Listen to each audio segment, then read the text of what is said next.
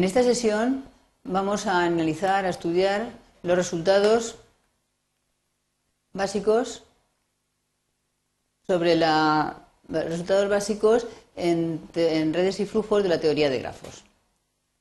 Lo que queremos es formalizar el proceso de búsqueda de los caminos de SAT para incrementar el, flujo. Recordamos que lo que hacíamos era buscar caminos que iban del vértice fuente al vértice sumidero, en el que había un valor que habíamos definido sobre el ejemplo que era siempre estrictamente positivo. Lo que queremos ver es si eso se le puede dar una forma general de manera que nos permita llegar a un teorema que nos confirme que podemos realizarlo siempre. Entonces vamos a introducir unas cuantas definiciones que reflejarán lo que hacemos sobre los ejemplos. La primera definición que introducimos es que se entiende por grafo residuo de un grafo dado. Pues es un grafo G sub R en el que el conjunto de vértices coincide con el conjunto de vértices del grafo original.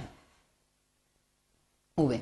Y el conjunto de arcos es la unión entre los arcos que tenía el grafo original y los arcos, entre comillas, de vuelta, es decir, los arcos VU donde el barco UV pertenecía al grafo original.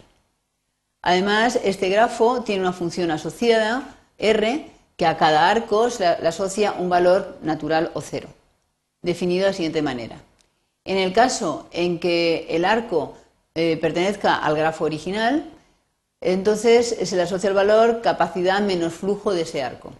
Mientras que, en caso contrario, en caso de que no pertenezca al original, sino que sea uno de los de vuelta, se asocia el valor flujo de.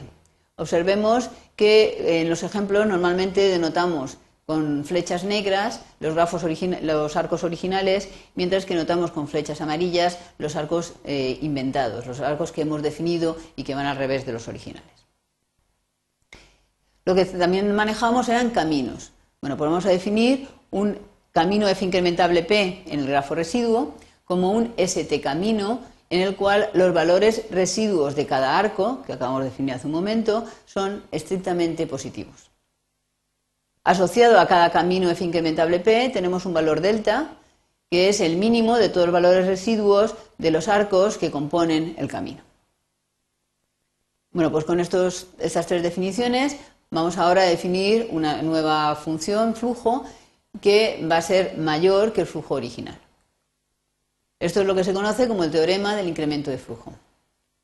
Supongamos que tenemos una red n, que hemos definido en ella un flujo, y que tenemos un p camino, eh, tenemos p camino f incrementable que tiene un valor delta asociado. Definimos una nueva función en el grafo residuo, de manera que a cada arco le asocia un valor natural o cero de esta manera. En el caso en que el arco sea del camino p, le ponemos, eh, le asociamos el valor residuo menos delta.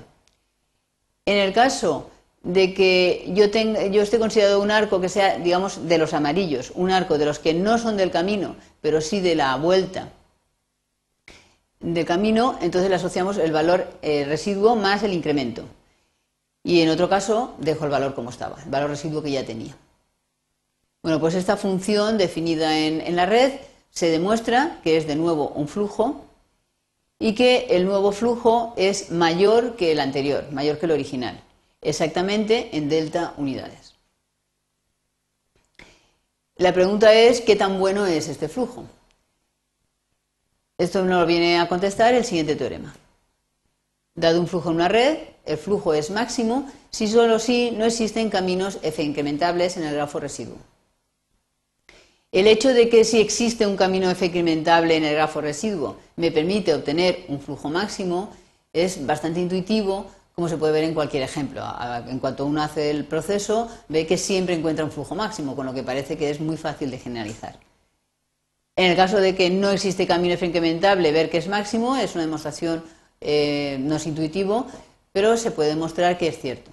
O sea que a partir de ahora todo nuestro proceso, que luego se refleja en un algoritmo que se puede programar, es localización de caminos que vayan de S a T, previa definición del grafo residuo, y que tengan sus arcos residuos estrictamente positivos. Es organizar, estructurar esta búsqueda hasta que comprobemos que no existen dicho tipo de caminos y habremos llegado a concluir que el flujo es máximo.